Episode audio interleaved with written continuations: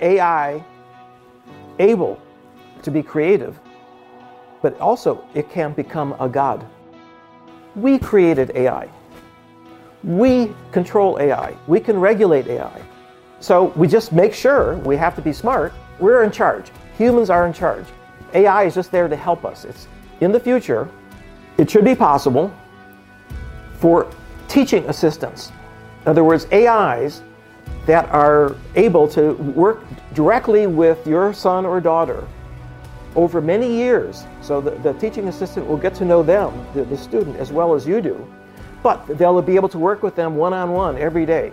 Everybody in the world will be able to take advantage of, of the best educational experience. But nature has actually allowed us to continue to learn even uh, as we get older. Same thing with your brain. If you use your brain every day, it will maintain its freshness until old age.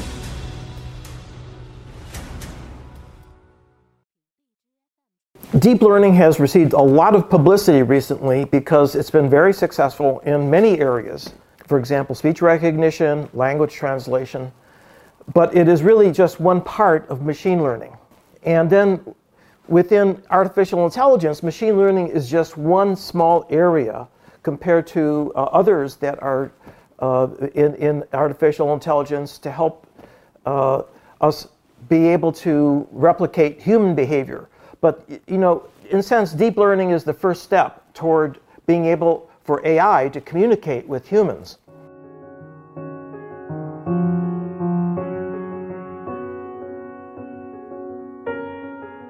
No. It's, it's, we're just beginning to understand these basic principles, but uh, to, to, you know, it will take us many, many more investigations. We're still very far from understanding uh, how all the different parts of the brain interact with each other and integrate, you know, all of the information that's flowing in. We just don't know yet how that's accomplished.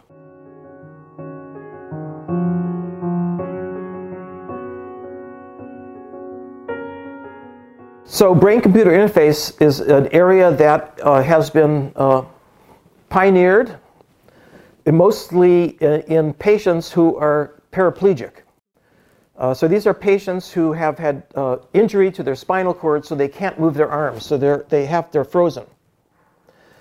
And what uh, researchers have done is to implant electrodes into their motor cortex. This is the part of the cortex that controls your limbs and they've taken those signals and they've uh, converted them into uh, action. So you can have a robot arm that can pick up, just by thinking, can, as if you were doing it yourself, can pick up a cup of coffee and bring it to your lips. And unfortunately, uh, that's limited to just the arm. Everything else, you know, is, is not, uh, you can't uh, control other parts of the body because you're only recording from a few neurons. Elon Musk made an announcement that his company, Neuralink, has developed a new technology that allows you to put in electrodes by a robot. And it's like a sewing machine. You can put in as many electrodes as you want. And this is going to revolutionize BCI so that you don't, when you want to Google something or, you know, whatever However, you don't have to use your fingers, you just have to think and it automatically pops into your brain.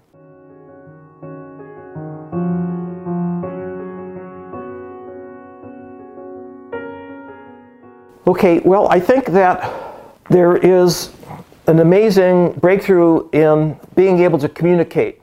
So there are these smart speakers like Alexa and Siri on your iPhone, for example. And uh, I think that there's a misunderstanding. Every, you know, you talk to, and, and, I know I have friends who have these speakers in their home and they talk all the time back and forth. And I think that what they don't understand is that Alexa and Siri, first of all, they're not women. That the voice sounds like it's a woman. It's not a woman. Number two, Siri and Alexa do not understand what you're saying they, in the way we understand. They just take the words, they turn it into a, they transform the sounds into words, and with words, they can now query a database. But unfortunately, people think that they're smarter than they are, right? In other words, they sometimes ask uh, Alexa, what should I buy for my girlfriend? You know, Alexa doesn't know who your girlfriend is and doesn't understand what that means. They're, they're really only talking to a, trans, they, a system that can transform sounds into words and words into commands and then can feed back a voice. So that, that's, that's just a warning if, you know, for uh, anyone who is, is, uh, tries to uh, attribute too much to where we are today.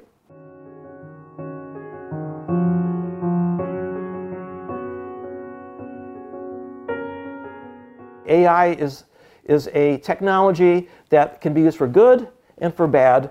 And I'll give you one example face recognition. The city of San Francisco banned face recognition from cameras in the, in the public, in, in you know, uh, uh, for uh, being able to track people um, on the streets.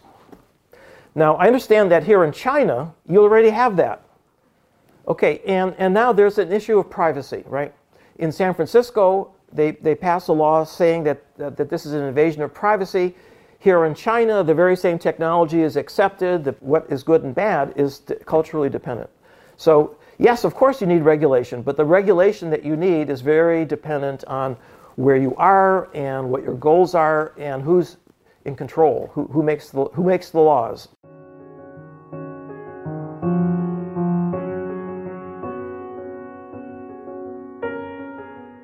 AI already has its own ideas. Well, AlphaGo had its own ideas. It was it created uh, AlphaGo. First of all, it was a program that used more than just deep learning. It used something called reinforcement learning, and it's a way to learn how to achieve a goal through many a sequence of decisions. And, and in the case of Go, there are moves. You make a move with put your piece down and you have a plan and you have a, a way to of, of, an expert to look at the pattern and, and eventually the goal is to win the game, right?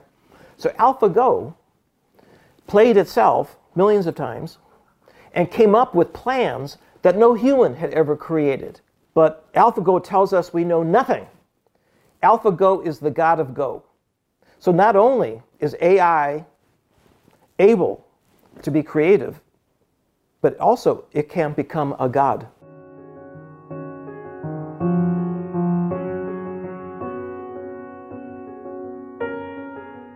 Uh, there are books that have been written about doomsday that you know that AI is going to make humans obsolete. You're going to lose your job. They're going to take over. Forget it.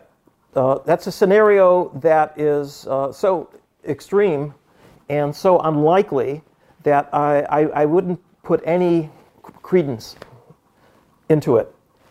So here's the reality the reality is we created AI. We control AI. We can regulate AI. So we just make sure we have to be, you know, we have to be smart. We're, we're in charge. Humans are in charge. You know, AI is just there to help us. It's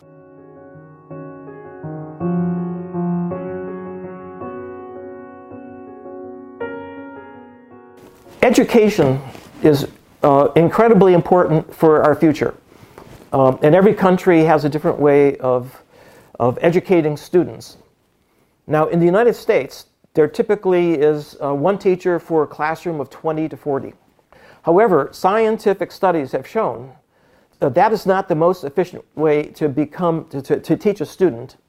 The most efficient way is one-on-one dialogue between a student and a teacher who understands the student personally and uh, is able to work with the student to try to help the student, you know, what, overcome things that they don't understand and help them to uh, become more independent. However, that's extremely labor intensive. We don't have enough teachers. In other words, if we had a single teacher for every student, we would have to, you know, you know the, there would be, we couldn't afford it. But in the future, it should be possible for teaching assistants, in other words, AIs that are able to work directly with your son or daughter over many years. So the, the teaching assistant will get to know them, the, the student, as well as you do. But they'll be able to work with them one on one every day. Everybody in the world will be able to take advantage of, of the best educational experience.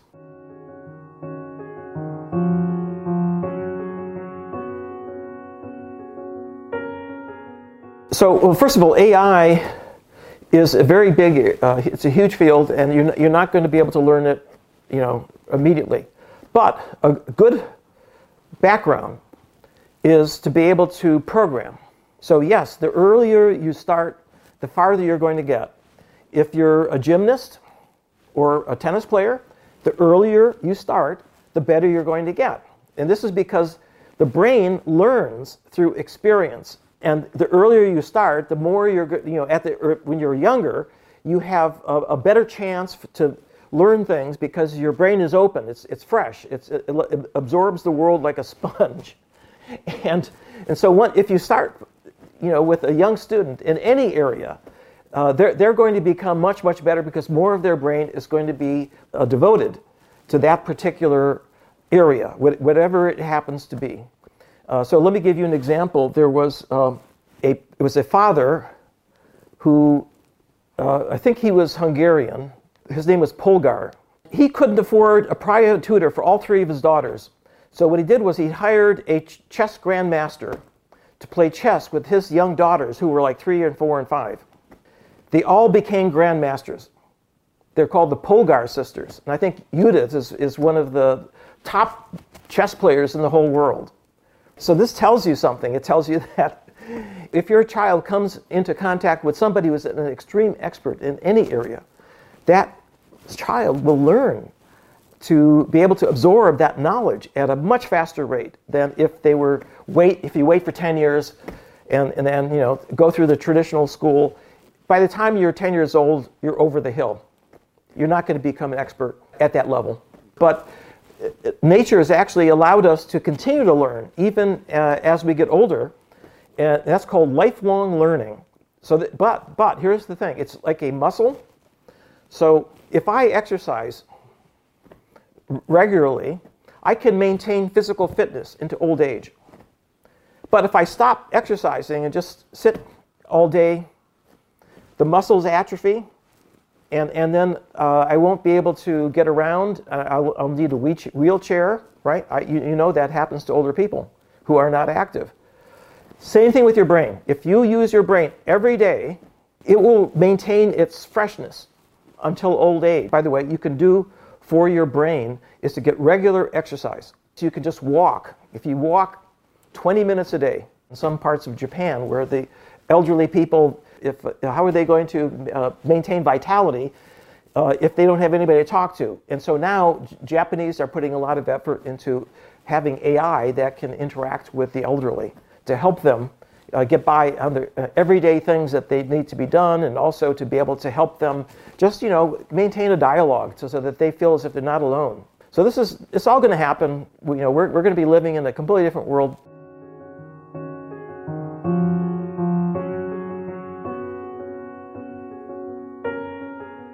If you want to exercise your brain, then you should be playing a first-person shooter game. You know, this is the kind where a monster appears and you have to shoot them up. But it turns out those are incredibly good for the brain, and the reason is that it helps your reaction time. It's important your brain has to maintain fast reactions so you can think fast. It also improves your ability to think clearly, your ability to come up with solutions to puzzles, able to uh, short term what's called working memory, things that you want to remember uh, in the short run, but this is something that can benefit everybody's brain, not just the younger people, but older people too.